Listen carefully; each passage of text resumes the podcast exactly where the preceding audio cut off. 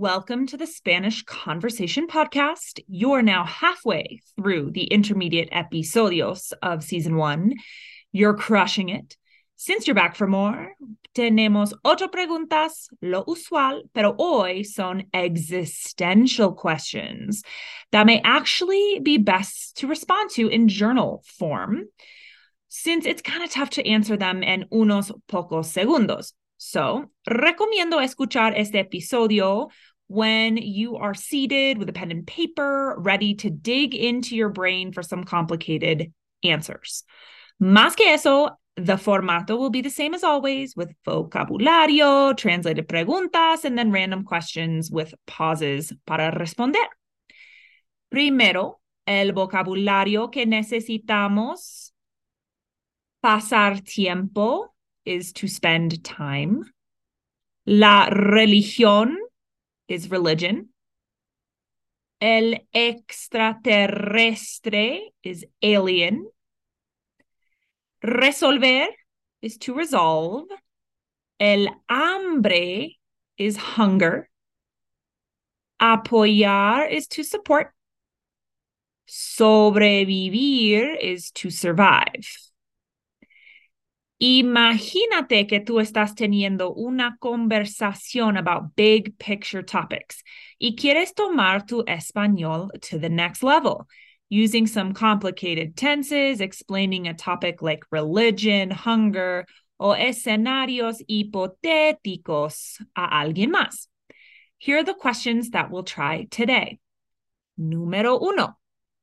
Si no tuvieras que trabajar, ¿cómo pasarías tu tiempo? If you didn't have to work, how would you pass your time? This is the hardest combo in Spanish the past subjunctive after si or if, and then the conditional in the next clause. We get to the past subjunctive via the ellos form of preterite here would be tuvieron, and then the past subjunctive tuvieras. Número dos. ¿Cómo explicarías la idea de religión a un niño, un extraterrestre? How would you explain the idea of religion to a child, an alien? This how would you concept can be applied to many other verbs in conditional like sentirse, decir, etc. Número tres. ¿Cómo podríamos resolver el hambre en el mundo? How could we resolve hunger in the world? Another conditional phrase, ideal for existential or hypothetical questions such as these. Resolver could also be solucionar for to solve. Sounds like solution, so it's a good cognate option. Número cuatro. ¿Piensas que todos debemos apoyar a los otros? O que cada persona es responsable por sí mismo. Do you think that everyone must support one another or that everyone is responsible for themselves? Deber is tricky. Here, as debemos, it's like we must. And when it's in conditional, like deberíamos, it's kind of less forceful sounding like should. Either would work fine for this example. Número cinco. Si tú fueras el presidente, ¿qué cambiarías primero?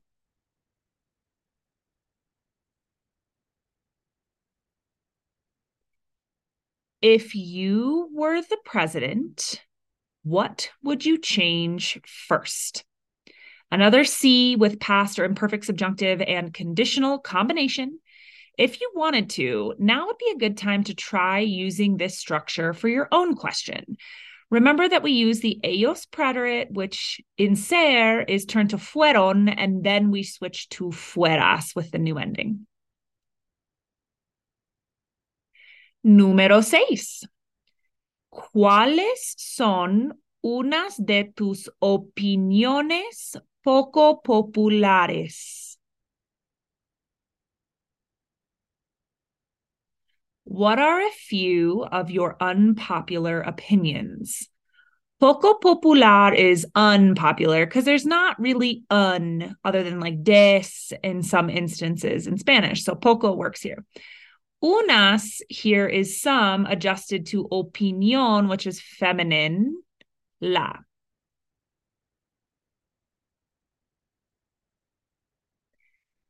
Número siete.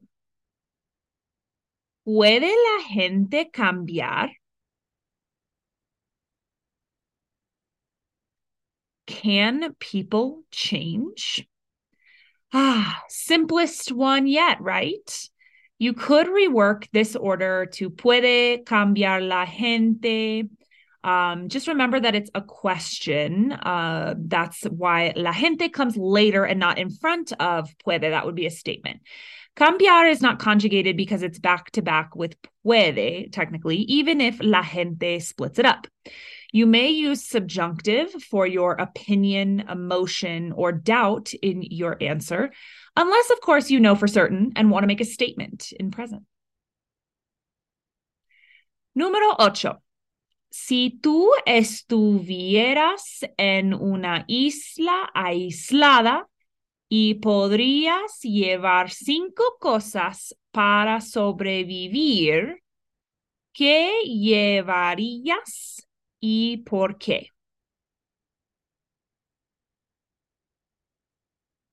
If you were on an isolated island and could bring five things to survive, what would you bring and why? Who this is si past subjunctive and two iterations of conditional. Podrías and llevarías. Muy difícil. A classic question you might have heard before about the being stranded on an island you could respond using llevar for bring or traer just as well. Lo hiciste. You learned some real head scratching preguntas en español. Quizás puedes tomar una pausa aquí y escribir una respuesta más larga a las preguntas para este episodio. Reading aloud while doing this ayuda mucho también. For added dificultad, sigue con el episodio y responde sin preparar.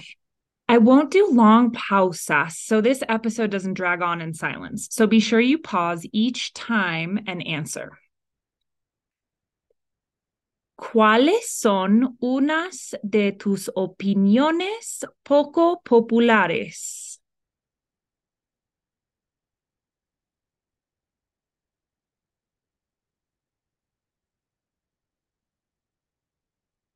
Mi respuesta es, or my answer is, yo creo que es estúpido que la gente pregunta cómo estás en los Estados Unidos. Solo hay tres respuestas aceptables. Bien, cansada, ocupada. Ninguna revela mucho de lo que se siente la persona y son tan usadas que casi no tienen valor. Did you catch my rant about answers to how are you?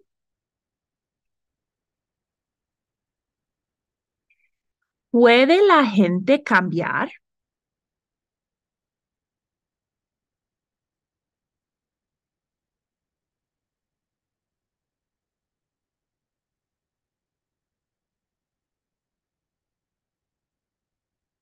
Mi respuesta es, solo si la persona de verdad quiere. De joven, yo pensaba que con más edad viene más madurez e inteligencia. Pero en unos casos eso no pasa porque la persona piensa que ya sabe todo, que su personalidad y sus hábitos son fijos. Es un estado de mente que no todos poseen. Did I give a yes or no answer? To help you decide, madurez is maturity, estado de mente is a state of mind, And poseen from poseer is they possess. Try again if you didn't catch it.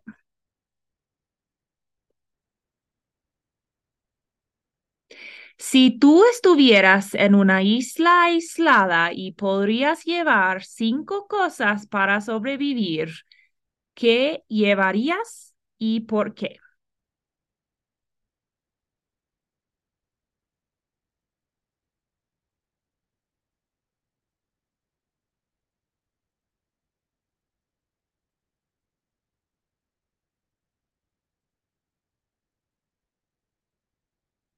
Mi respuesta es, yo traería primero un cuchillo para cortar fruta y asquerosamente tal vez un animal o un pez.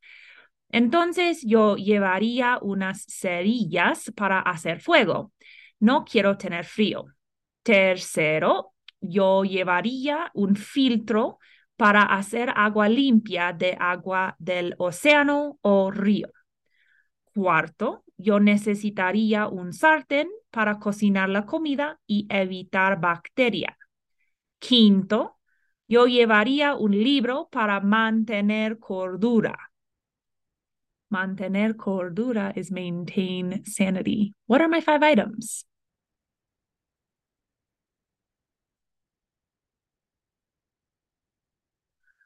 ¿Cómo podríamos resolver el hambre en el mundo?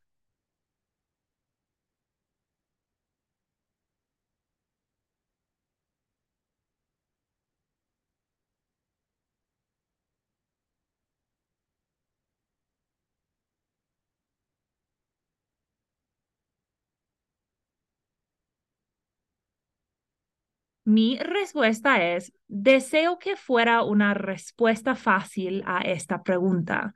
Creo que sería posible resolver el hambre en el mundo con la creación de comida en el laboratorio y también con una obligación de los más adinerados en cada país proporcionar comida para los pobres.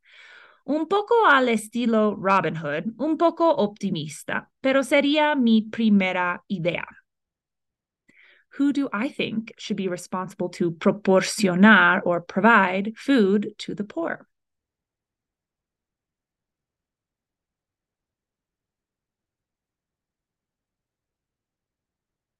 Si tú fueras el presidente, ¿qué cambiarías primero?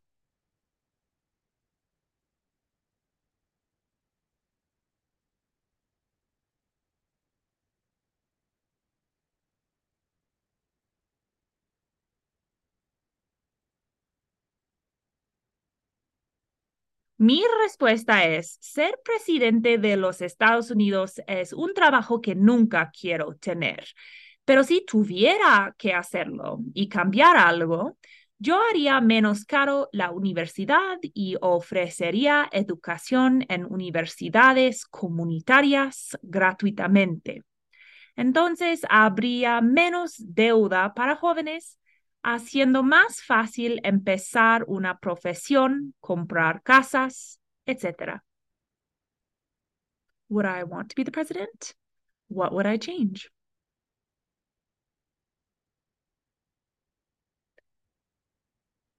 Si no tuvieras que trabajar, ¿cómo pasarías tu tiempo?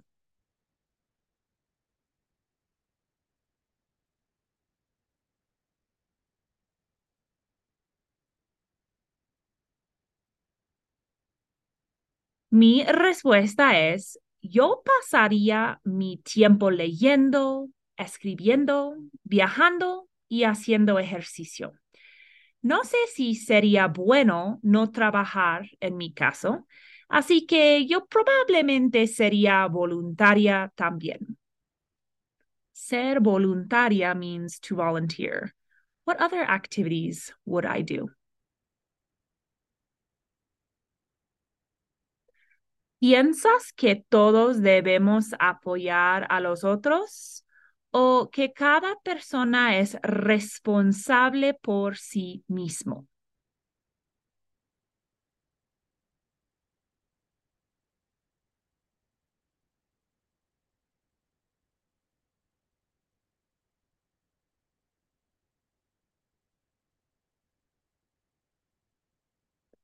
Mi respuesta es yo creo que lo mejor sería un balance entre los dos.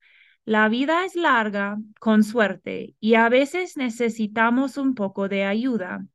Y algunas personas no tienen oportunidades iguales como nosotros. Así que tener apoyo a veces es importante para todos. Eso dicho, todos tenemos una responsabilidad para contribuir a sociedad y a nuestra sobrevivencia de cualquier manera que podamos. Do I say one or the other is best? Eso dicho is that said, sobrevivencia is survival.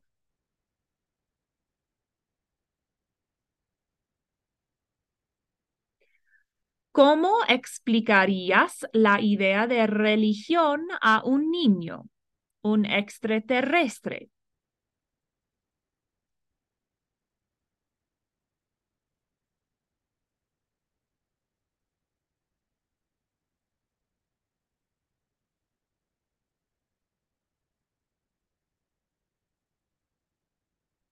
Mi respuesta es, yo diría que la religión es la manera en que los seres humanos en varias culturas procesan valores, reglas sociales y cómo ser una buena persona. Humanos tienen curiosidad sobre lo que pasa cuando se muere una persona y la religión intenta contar lo que pasa después de la muerte. What things does religion provide in my answer? Es todo para hoy. And si tienes hambre para más, you can get a guided Spanish journal with these and many more thought provoking questions by clicking the link on my product page come March 2023, gringaconsulting.com slash products. Nos vemos en el próximo episodio.